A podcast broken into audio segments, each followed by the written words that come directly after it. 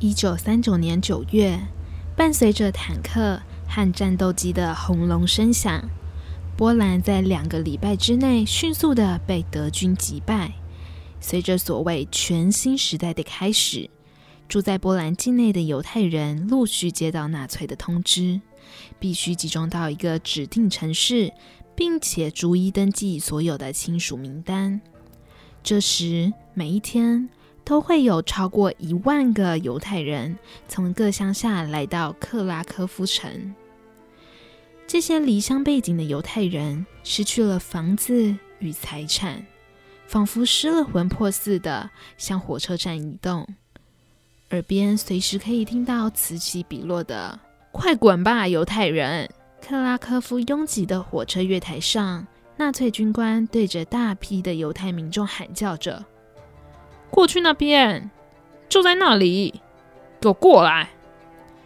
显然，过多的人潮也让这些军人有些招架不住。他们到达之后，随即被带往专门居住犹太人的围城之中。这些失去自由的人们，则是由二十四名犹太人作为管理人员的犹太委员会负责管理。他们会执行当局所下达的命令，分配食物、住宅和工作给这些刚到达克拉科夫的犹太人。有时还需要排解犹太人的各种不满。来自捷克的奥斯卡·辛德勒以一个纳粹党员、德国商人的身份来到了克拉科夫。拥有英挺高大的身材以及金发碧眼的他，一看上去就知道他是纳粹口中所谓纯种的雅利安人。对于克拉科夫的国防军和党卫队官员来说，风流倜傥的辛德勒除了是忠贞的纳粹党党员之外，更是一个好朋友。准备到克拉科夫大发战争财的辛德勒，每场社交聚会总是少不了他的身影，到处热情寒暄，结交许多德国国防军和党卫队军官，并且大把大把的花着钞票请他们喝酒，甚至贿赂纳粹官员，借此机会打通各种关节，以取得更多的合约。在日复一日的交际之中，辛德勒总算得到了一门好生意。有一家先前由犹太人所经营的厨具工厂正要出售。在得知这个消息后，他准备招募一些员工来生产实用器皿，来供应军需。于是，辛德勒来到了名单的登记处，找到了一位名叫做斯特恩的犹太人。由于斯特恩曾经在这间厨具工厂担任会计，在短暂的面试和问话之后，辛德勒雇佣了斯特恩来担任会计和助手，来管理工厂，而辛德勒本人则负责公司的公关与宣传。虽然这间厨具工厂的价格并不高昂，但是这时辛德勒却面临了困难。于是他问斯特恩。我现在手上没有足够的现金，你有什么办法吗？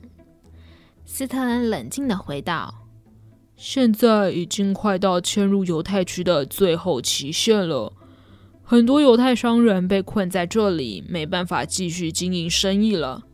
或许可以找他们想想办法。”辛德勒高兴地说：“那太好了，你如果有认识这种人，赶紧安排介绍给我。”一九四一年三月二十号是犹太人迁入克拉科夫围城区的最后期限。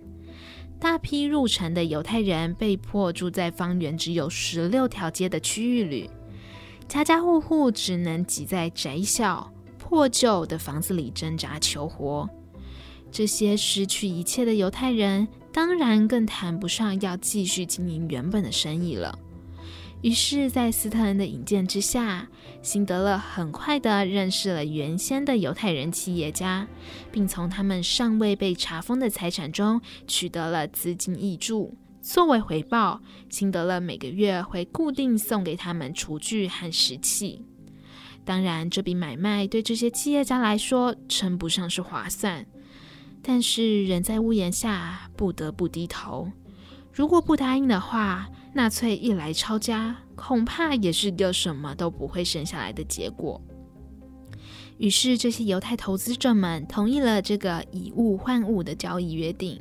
而成功取得资金的辛德勒则如愿买下了厨具工厂，兴冲冲地准备开始正式进行生产工作。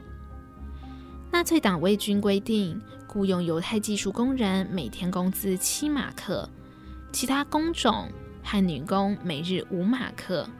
这些犹太人的薪水则是直接缴交给政府部门，犹太人是一毛钱都拿不到的。斯特恩接着说道。至于波兰工人，薪水比犹太人要高得多，所以我建议还是聘请犹太工人比较合适。于是，价格便宜的犹太工人就成为了辛德勒的主要招工对象。由于辛德勒的工厂位于犹太区外面，犹太工人出来上工时，可以顺便与波兰人交换一些生活物资，因此，当辛德勒要招工的消息传出来之后，报名处瞬间万头钻动，大家都争抢着这份工作。而负责招工的斯特恩也是尽全力的帮助同胞安排工作，甚至还替不具备进场资格的老师、音乐家伪造各式各样的技术工人证书。这些完全不会制作瓷器的假技工们，也在斯特恩的照顾之下，安排专职人员教他们工作。于是，这些幸运进入辛德勒工厂的犹太人，终于得以躲避进入德军的黑名单，被卡车送走的厄运。这时，浑然不知斯特恩正在他的工厂里搞小动作的辛德勒，正在忙着四处送礼、打点德国军官。而在努力的奔走之后，辛德勒总算是得到了军方的大合约。在斯特恩的协助之下，工厂的营运迅速的步上轨道，而廉价的犹太工人更是使工厂出现极为可观的盈利。虽然辛德勒十分感谢斯特恩在这段时间的付出，甚至好几次想要和他谈心聊天，但斯特恩总是对辛德勒表现出一副冷若冰霜的样子。毕竟，在他的心目中，对于这个唯利是图的德国商人，并没有半分好感。一天晚上，在工厂下工之后，斯特恩带了一位独臂老人来见辛德勒。老人自我介绍道：“先生你好，我叫鲁因斯坦，我一直拜托斯特恩先生来让我见您。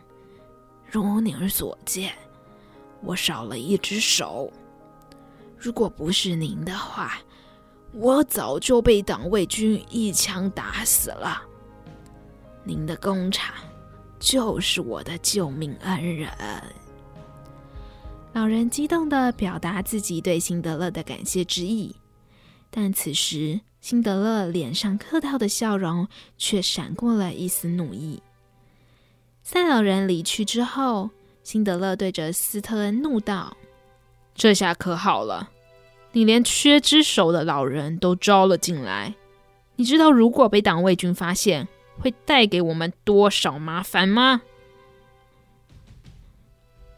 时间一天天的过去，很快的就进入了大雪纷飞的冬季。在一夜的暴风雪过后，道路上积满了厚厚的白雪。这天早晨，犹太工人在前往工厂的途中，一辆军车开了过来，几名德国军官把工人们拦截了下来，并立刻要求工人们开始铲雪的工作。这时，几名眼尖的德国军官发现了犹太工人的队伍中，竟然混杂着一名独臂老人。这名老人正是先前坚持向辛德勒道谢的鲁因斯坦。军官们对他喝道：“你给我出来！”紧接着将老人拉扯到一旁，拿枪指着老人的头说道：“哼，你这个缺了一条胳臂的犹太人！”活在世上还有什么用处啊？紧接着，不等老人回话，一声枪响后，老人眼前一黑，倒卧在白雪上。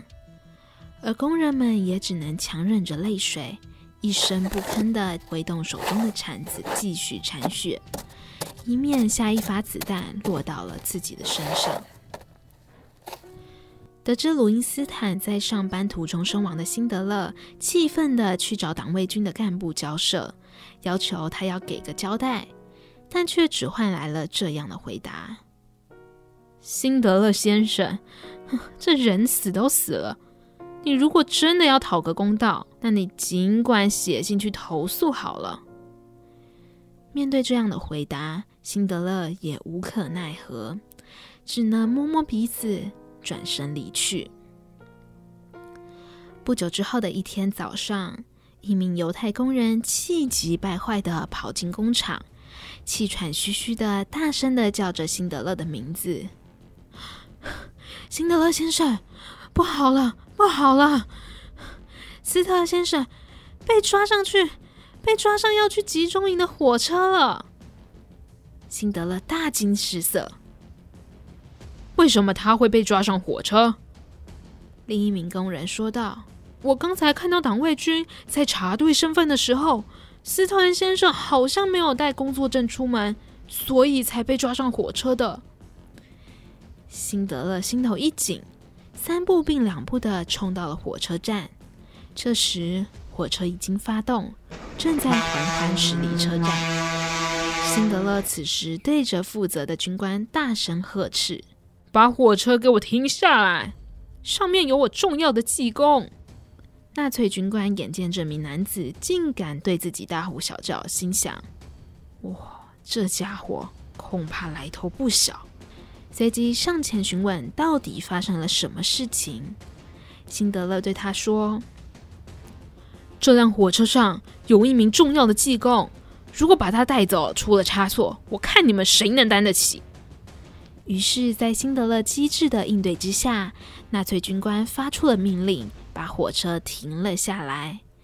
辛德勒看了一眼名单后，对着军官说道：“就是这个人，斯特恩，把他叫下来。”终于，他成功的把斯特恩从鬼门关前拉了回来。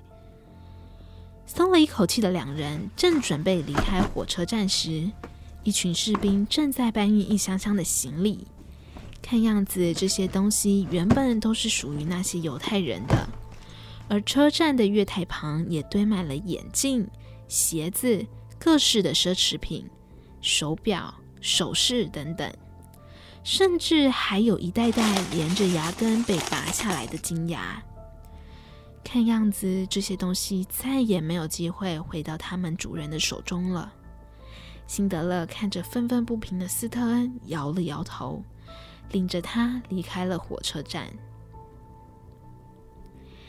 一九四二年冬季，在刺骨的寒风中，有将近三万名犹太人被送到位于克拉科夫的普拉沙夫集中营。这座由党卫军建造、管理的集中营，是由总指挥阿蒙·戈特负责处理的。由于阿蒙刚到克拉科夫，想要找名女佣来服侍自己，于是他命令部下将比较年轻的女犹太人拉到操场，让他挑选。阿蒙在士兵的簇拥下走来走去，仿佛选妃一样，挑选着眼前的女人们。最终，他挑选了长相清秀又漂亮的海伦作为自己的女仆。这时，正在盖房子的犹太人中，一名女子突然冲到阿蒙前面，大声的说着：“长官，这房子不能这样盖，地基的盖法是错误的。这样继续盖下去，房子很容易会塌的。”阿蒙回道：“哦，你有什么资格这样说？”女孩回道：“我之前曾经在米兰大学主修建筑，所以我才会这样说的。”阿蒙饶有欣慰地笑了一下，然后突然脸色一变，说道：“谁说你可以这样跑出来跟我讲话的？要说，去跟你的上帝说吧。”于是阿蒙对着手下使了个眼色，紧接着这名女孩在一声枪声后，永远地失去了自己的性命。一九四三年三月十三号，一辆辆党卫军的军车突然驶入普拉绍夫集中营。车上除了满满的士兵之外，还带来了整车的狼犬。党卫军要来找大家麻烦的消息，如暴风一般迅速席卷了整个集中营。这时，犹太人赶紧将身上仅存为数不多的黄金首饰藏到了面包里面，配着面包吃进肚子里，心里想着：无论如何，这些东西绝不能便宜了纳粹。他们没想到的是，这天来到普拉绍夫集中营的纳粹士兵，并不是来询问、检查这么简单。随着此起彼落的枪声响起，克拉科夫的犹太人一个个倒在地上的血泊之中，连小孩也不放过。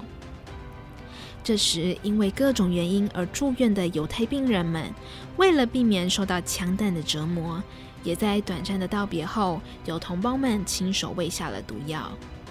这时，一片混乱的集中营之中，纳粹军官大声呵斥犹太人：“都给我过来排队，男左女右，男人一排，女人一排，不要给我搞小动作。”眼见夫妻、亲朋好友即将被党卫军拆散，集中营之中随处都可以听见嚎啕大哭的声音。至于胆敢转身逃跑的犹太人，一旦被追捕到，等待着他们的就只剩下集体就地击杀的冷酷命运。这时，原本正和情妇骑马在郊区散心的辛德勒，听见枪声大作，脸色一变，就开始催促马儿跑上城市边缘的一座小山坡。映入他眼前的是一片混乱的街道。尖叫、哭嚎声、枪声此起彼落，整座城市仿佛化为人间炼狱。这时，辛德勒注意到有一个穿着红色衣服的小女孩在人群之中穿行。辛德勒心里暗暗地对着女孩喊道：“快跑啊！”幸好那名小女孩混入人群后，找到一间无人居住的空房子里躲了起来，逃过了这一劫。但其他的犹太人就未必这么幸运了。难以计数的犹太人在这次屠杀之中失去了生命。此时，同站在辛德勒身旁目击了这一幕的情妇哽咽地说道：“亲爱的，我们回去别看了好吗？”此时，辛德勒却恍若未闻，内心受到了极大的震撼。眼看着辛德勒失魂落魄的样子，情妇只好眼眶中噙着泪水，自己转身离去。经过这血腥的一天，幸存下来的犹太人被送到普拉绍夫集中营强制劳动。集中营总指挥阿蒙在增加了许多心血之后，开始了他的杀人游戏。阿蒙早上起床之后，嘴中叼了根烟。裸着上身站在二楼房间的阳台外，拿着枪开始扫视集中营各处的工地，看看有没有正在坐着偷懒的犹太人。此时，一名体力不支的老人被阿蒙盯上，他迅速举起枪，利落的将老人给击杀。而其他犹太人即使心中悲痛，也不敢停下手中的工作，生怕下一枪就会落到自己的身上。这时，工厂工人都被抓到集中营内的辛德勒开始尝试要让工厂恢复运转。于是他找上了阿蒙，试图要把工人给带出来。阿蒙以为辛德勒也想要自己弄一个集中营，于是他说道：“嘿，你这家伙，我知道你要搞什么，不过这可不是一件容易的事情。”恐怕需要具备不少的条件哦。辛德勒自然知道这个条件是什么，于是他掏出了一大把钞票交给阿蒙，握着阿蒙的手说道：“这只是刚开始而已，之后自然少不了大家的。”于是两人总算达成了共识，在阿蒙的默许之下，辛德勒重新建立了新的工厂。并且从集中营中找到足够的工人开始工作。在工厂迅速迈入正轨、开始运转的同时，阿蒙也留了一个心眼，把辛德勒的左右手斯特恩留在集中营之中，让他在集中营计算辛德勒工厂的账目，唯恐辛德勒在分配利润的时候分给阿蒙的部分会比较少。缺少了得力助手的辛德勒，只得趁着到普拉绍夫集中营和纳粹军官晚宴的机会，偷偷去见斯特恩。斯特恩一见到辛德勒，就连忙对他说：“回去之后，千万别忘记要送礼给党卫军的高官和他们的家属，财政部、军需部的人也要按时给他们孝敬。”紧接着开始念出一连串的人名、生日的时间。辛德勒只得连忙的喊：“等等，我拿纸笔抄一下。”辛德勒新开工的金属工厂成为了在黑暗绝望中照亮这些犹太人的一束光，避难所的名号也逐渐在犹太人之中流传开来。一天晚上，一名女子求见辛德勒，她用恳求的语气拜托辛德勒：“先生。”我听说您的工厂不会枪杀犹太工人，虽然这是个不情之请，但我希望您能接纳我的父母来到这边工作。